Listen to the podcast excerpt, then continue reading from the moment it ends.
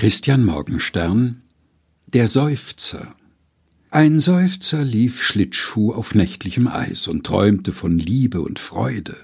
Es war an dem Stadtwall, und schneeweiß glänzten die Stadtwallgebäude. Der Seufzer dacht an ein Maidelein und blieb erglühend stehen. Da schmolz die Eisbahn unter ihm ein, und er sank und ward nimmer gesehen.